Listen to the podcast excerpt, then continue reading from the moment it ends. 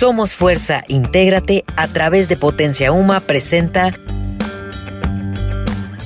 Habilitándote. Descubre tus habilidades para una exitosa vida laboral.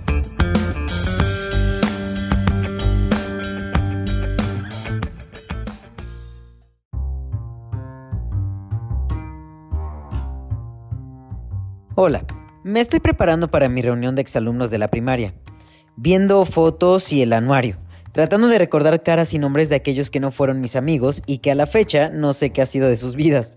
Quiero evitarme la penosa situación de que me salude alguien y lo confunda con otro. Es que imagínate, algunos ya ni pelo tienen. Mientras veo las fotos me empiezo a preguntar para qué memorizamos tantas cosas durante la vida escolar. Porque estoy aquí en mi trabajo y nunca me han preguntado sobre la fotosíntesis, por ejemplo. Bueno, quizá me responderás que porque no soy botánico, que quizá ahí sí me serviría de algo, pero fueron casi 12 años de datos e información irrelevante para la vida. Es mucho, ¿no? Ahora que veo series de países como Dinamarca, Francia, Inglaterra, me doy cuenta que a ellos les enseñan otras cosas, y por lo menos de otra forma. Mira, no entiendo bien por qué las escenas son muy breves pero incluso veo el acomodo del salón es totalmente diferente. Los materiales, etc. Y tú me dirás que es porque son de primer mundo, pero no creo que sea eso. Porque entonces, ¿qué pasa con países como Argentina, que son tal cultos, o Cuba, que son muy buenos en lo que hacen, ya sea ciencia, arte o deporte? Creo que debe ser otra cosa. Siguiendo esta reflexión, me pregunto si lo que aprendemos y memorizamos es lo mismo, es decir, aprendí a jugar fútbol y aún no sé cómo se hace, pero memoricé todas las fechas en que hubo guerras en el mundo y apenas puedo recordar algunas. ¿Habrá alguna diferencia? ¿Tendrá alguna razón de ser el adquirir conocimiento? ¿Qué diferencia hay con el aprendizaje? Por favor, a mí que alguien me explique. Bueno, ya me tengo que ir, pero como ya me quedé con la duda, aprovecharé que estará la Miss Vicky y seguro me lo podrá explicar. Después les cuento qué me dijo y si puedo reconocer a mis compañeros.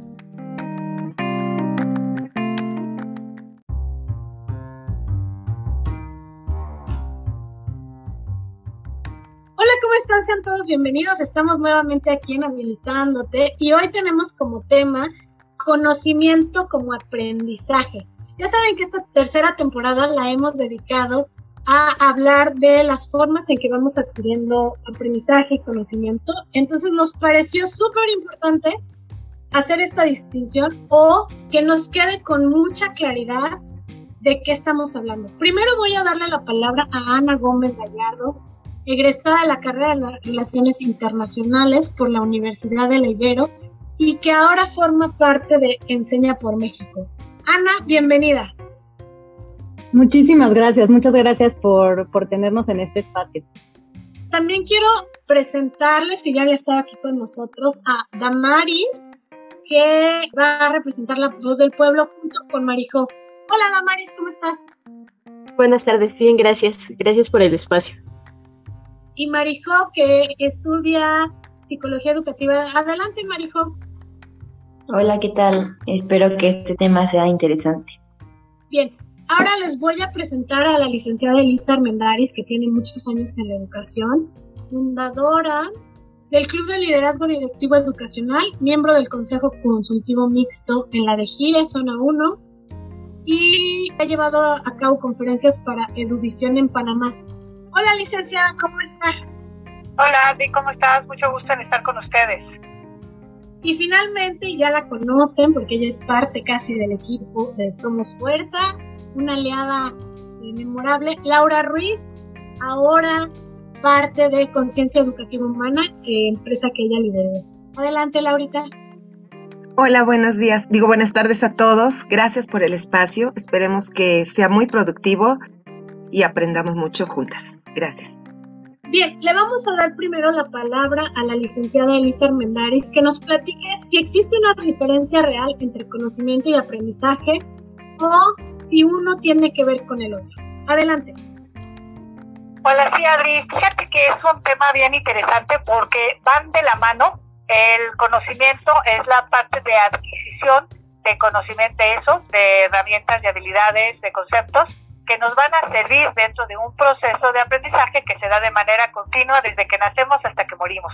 La diferencia no es tan palpable ni tangible porque finalmente están vinculados. Aprendemos a través de conocimientos, utilizamos los conocimientos en esta parte del proceso, haciéndolo de manera cultural a través del lenguaje y de manera tradicional a través de autoridades, a través de la familia y a través de las escuelas. Entonces, bueno, es parte de dos conceptos que están internamente y completamente vinculados. Esto me lleva a la siguiente pregunta que nos hace el público y que creo que Laura Ruiz sería la adecuada para responder. Platicando fuera del aire con ella, me explicaba qué tanto ya nos dijo no es que sean diferentes, pero qué tanto a veces le dan sobre todo las personas de fuera, los padres de familia, incluso los mismos alumnos o los directivos o las autoridades, más relevancia a una cuestión que a otra o la forma en que se va evaluando.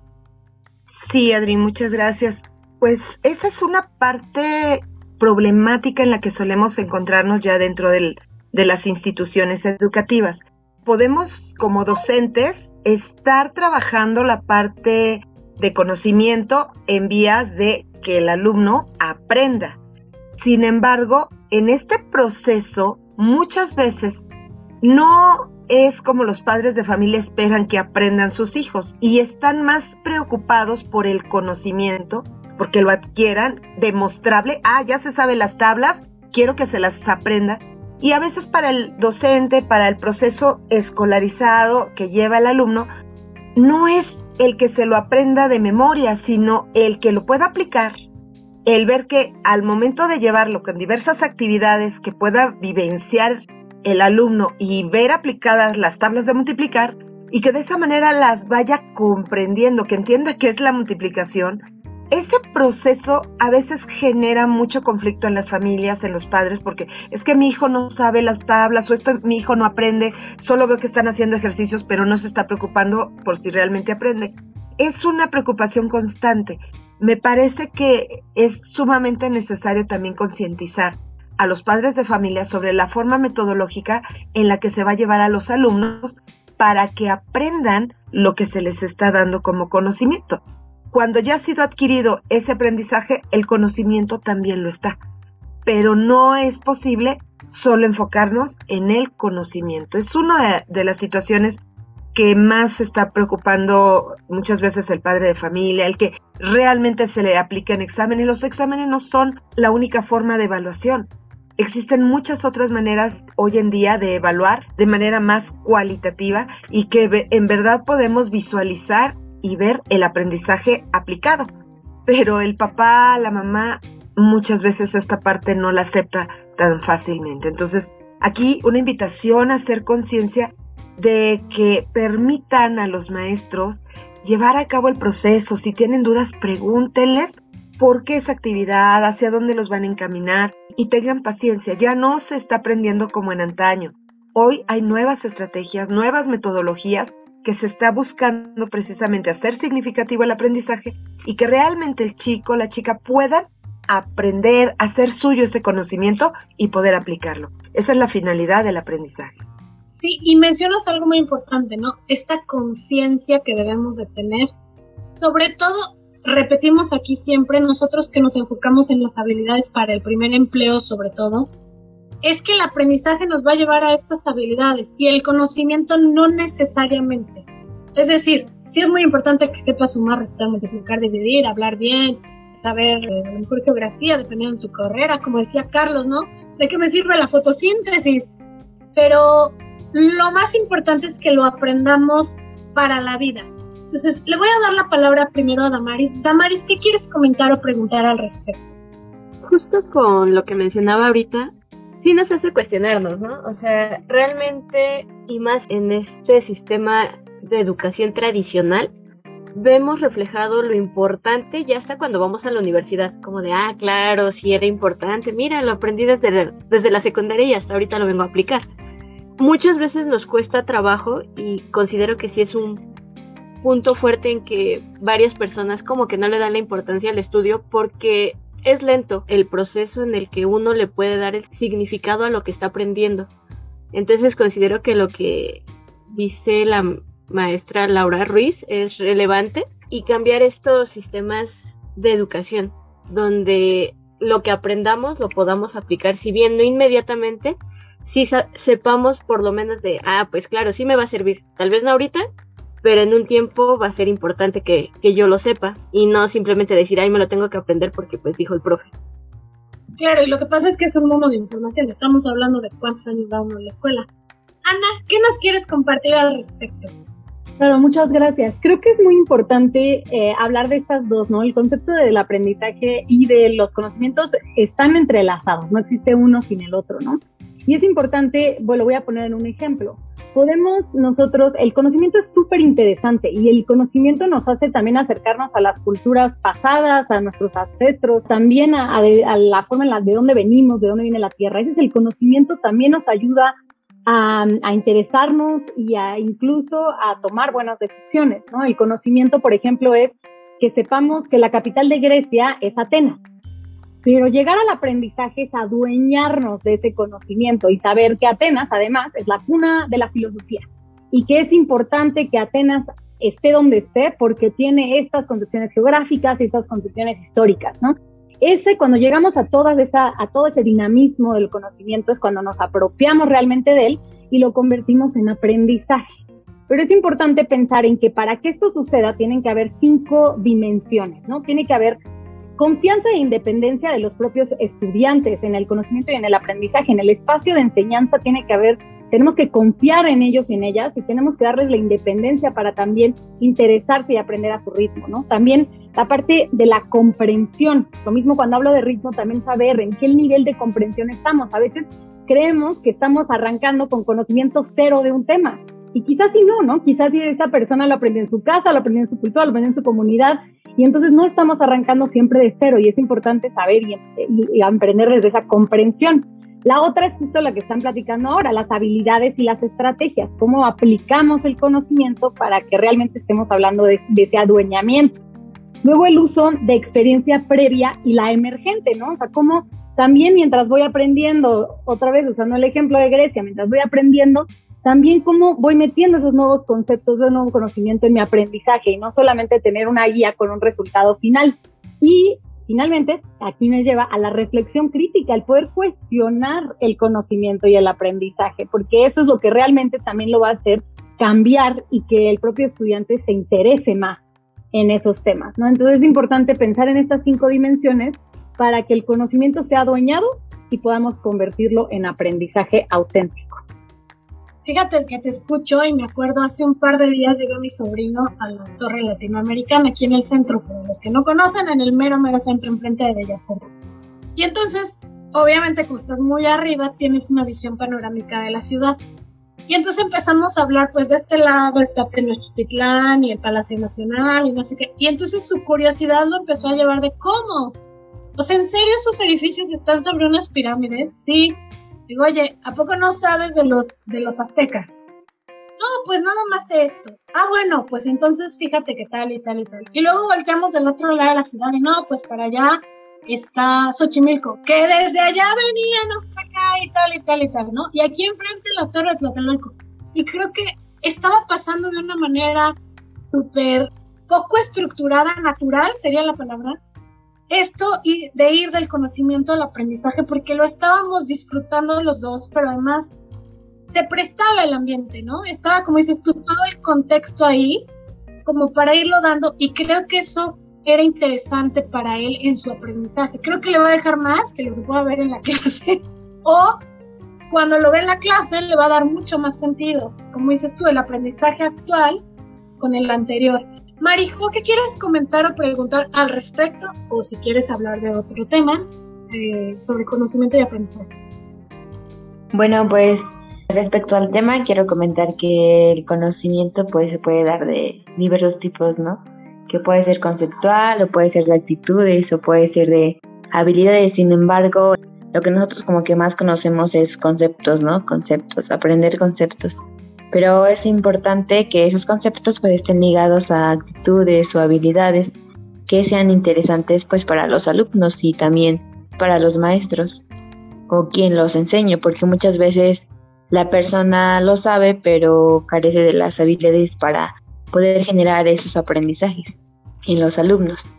Y bueno, una pregunta hacia, hacia las especialistas es cómo conectar de una manera que cause asombro en quienes participan en ese proceso educativo, ya sea formal o no formal, para conectar ese conocimiento que cause un aprendizaje significativo, ¿no? Bueno, ya lo dijeron, pero tal vez de una manera que puedan ocuparse pues las tecnologías o que, que sea actual, ¿no? A ver, le voy a dar primero la palabra a Laurita, que como docente en la pandemia, mis respetos, se la rifó y aprendió todas las cosas que pudo de todas las herramientas. Entonces, primero, y en cuanto concluya, le paso la palabra a Ana. Adelante, Lau. Gracias, Adri. Ciertamente fue una experiencia muy fuerte, no solo para mí, para todos los que estuvimos trabajando, pero en el área educativa fue un gran reto y sigue siéndolo. El trabajar en línea con jóvenes, sobre todo en niños, es lo más complicado por la atención. Y precisamente ahí muchos papás, al tener la apertura y la cercanía a través de los dispositivos, estaban más preocupados por el conocimiento que por el aprendizaje hasta que se tuvo que hablar con ellos para que comprendieran y permitieran esa libertad de cátedra de metodología en la clase. ¿Y cómo se hizo? Bueno, eso lo hicieron los directivos, hablar con los padres, pero nosotros al trabajar con los estudiantes, pues tuvimos que utilizar herramientas desde la gamificación, pero no caer en el juego y la diversión, sino que esas técnicas que estaban ya en las plataformas, las pudiéramos causar durante el inicio, llevando toda una metodología, un inicio, desarrollo y cierre, el poder estructurar y crear ambientes de aprendizaje virtuales a través de los cuestionamientos. Cuando a un estudiante lo cuestionamos con lo que previamente ya sabe y unimos ese conocimiento a lo que queremos que aprenda, le damos retos. Los retos fueron sumamente importantes, sobre todo con adolescentes el no saturarlos de actividades de estar escribiendo, porque si de por sí era terrible estar solo a través de la pantalla y ponerlo a escribir, eso es lo más terrible que le podemos hacer a, los jóvenes y a los niños. Era dialogar, mantenerlos activos, generar equipos y equipos breves donde en verdad te me vas a equipo de tres, de dos, regresamos, eh, volvemos a cuestionar. El cuestionamiento fue una de las estrategias que más ayudó, o al menos yo se los puedo decir, me ayudó a que participaran, a que el pensamiento crítico se fuera desarrollando. Y entonces, lo que ya sabes, porque el aprendizaje lo tienen ahí en línea, me buscan qué es este concepto, cómo lo aplicamos, dónde lo han visto, y estamos sin dejarlos descansar. Eso movió mucho más y no dejé tarea. Yo no dejé tareas, era mínima. ¿Por qué? Porque el chiste era que aprendieran, que demostraran, que argumentaran durante la clase. Eso ayudó muchísimo y puedo decir que el aprendizaje se estuvo dando. ¿Que hubo retraso? Sí, sí hubo retraso porque no vimos todo el programa como anteriormente. Tuvo que ser mucho más significativo la selección de aprendizajes y sumamente necesarios para que en verdad el alumno se llevara lo necesario para la vida y lo necesario para el siguiente grado escolar y tratamos inclusive de ver cómo conectar algunos de los aprendizajes que considerábamos menos necesarios y englobarlos en un proyecto donde pudiéramos hacer utilidad de ellos. Esto significa que el docente pues tuvimos que ponernos, sentarnos, analizar, reestructurar los programas y ver qué aprendizajes se llevaban a cabo con mayor eficacia y estar midiendo constantemente a través de la evaluación en sus diversas formas que en verdad iban aprendiendo. Y si algo no se aprendía, pues no desesperarse. Ese fue otro punto a nivel emocional. No te desesperes si tu alumno no lo aprendió. Estamos en línea y necesitamos que tenga su tiempo, su espacio y verificar. si fue estado, ciertamente, pero ya ahora que estamos en la presencialidad, finalmente también estamos corroborando que esta actividad a través de los cuestionamientos siga. Ya no podemos volver a yo te explico y tú me escuchas. No, hay que hacerlo pensar, hay que hacerlo analizar cómo va a utilizar ese conocimiento y quedar aprendido. Esa fue una de las formas que más resultó favorecedora, al menos en la institución donde laboro y durante la pandemia. Adelante, Ana. Sí, voy a ser muy breve. Creo que la maestra Laura lo menciona muy bien. Lo que nosotros también Enseña por México aprendió en los últimos dos años han sido justo estos cuatro componentes. Uno, el desafío. El aprendizaje tiene que ser desafiante, tiene que ser retador. Por eso es que es tan importante saber qué tanto conocen los estudiantes para que no se estén aburriendo, para que realmente sea ese, ese desafío que lo vuelva novedoso e interesante. La otra parte es el acompañamiento socioemocional, tanto de quien enseña como de quien está siendo enseñado, ¿no? Es muy importante que valoremos esas otras habilidades y no solo las del conocimiento, las académicas y las del aprendizaje, sino incluso desde la puntualidad, el liderazgo que se está asumiendo, la empatía, la, no empatía, ¿no? ¿Qué, ¿Qué están viviendo las personas que están en este ambiente de aprendizaje y valorarlas para realmente también desarrollar por ahí Luego, finalmente, también la variedad de materiales y estrategias, ¿no? No podemos decir, bueno, es que esta estrategia me funcionó en matemáticas, entonces la voy a, aplicar igual en la tecnología de información, también en español y también en geografía. La variedad de técnicas de aprendizaje es lo que también hace que esta novedad sea pues mucho mejor aplicable y que los estudiantes se mantengan desafiados en las diferentes materias. Entonces no es solamente que una estrategia funciona para todo, no es unitalla, se tienen que estar renovando, ¿no?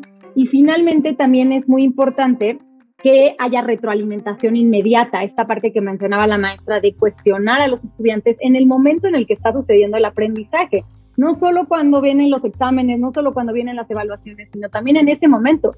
¿Qué te hizo pensar esta, esto que estamos haciendo? ¿Qué te hizo sentir? ¿Qué, qué más quieres aprender? ¿Qué, ¿Qué información te faltó? Y esa retroalimentación inmediata también despierta la curiosidad de quien está aprendiendo. De acuerdo, chicas, para ir cerrando, ¿alguna duda más, Damaris? Eh, no, no, ninguna duda. Marijo, ¿otra cosa que quieras comentar?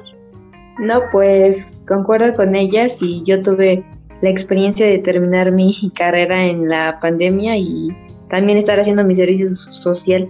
Y sí, creo que la creatividad y estar como mantener activos a los estudiantes fue la clave para conectar y lograr el aprendizaje.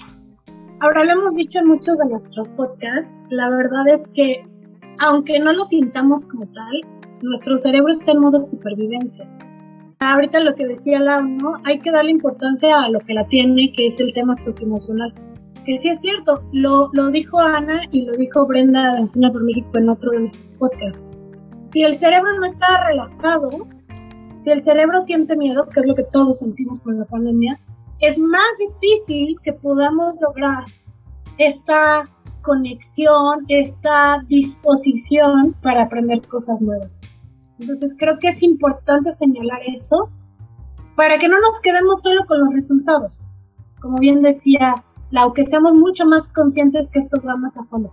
Adelante, Lau. Creo que ahorita que tocan estos últimos mensajes, un punto fundamental también para que el conocimiento se transforme en aprendizaje es el vínculo que podemos generar entre maestros y alumnos. El vínculo también fue fundamental en el momento de la pandemia, porque la distancia y solo vernos a través de pantallas es muy fría.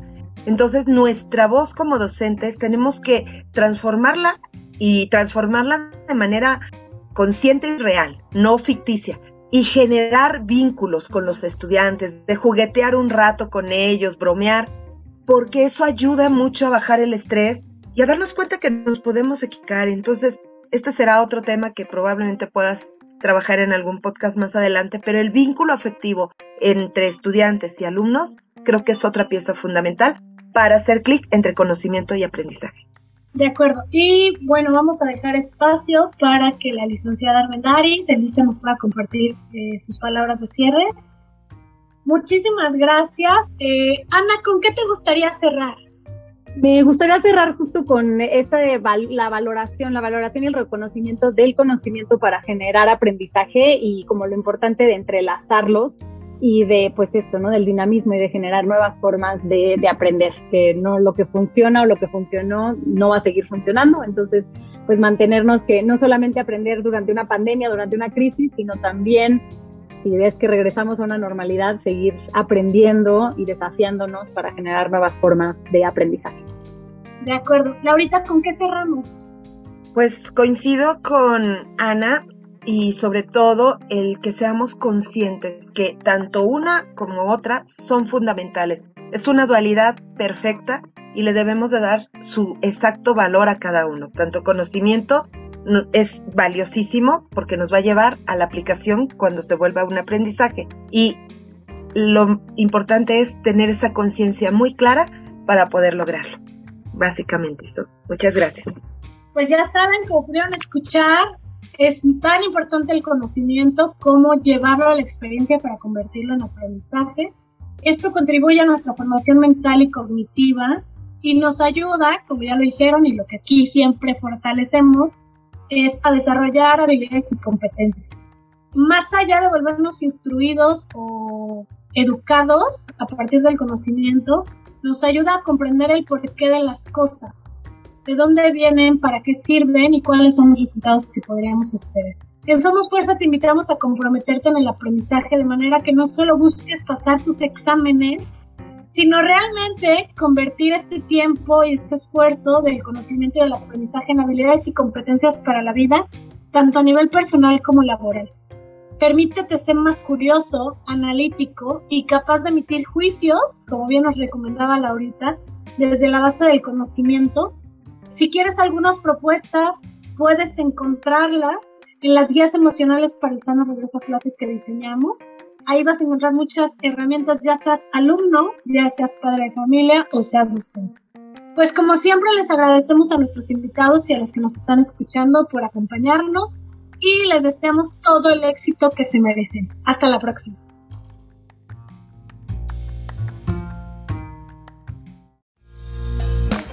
En Habilitándote estaremos contigo durante tu proceso de formación. Síguenos en nuestras redes sociales como Somos Fuerza MX. Y recuerda, en Somos Fuerza integramos personas para cambiar el mundo.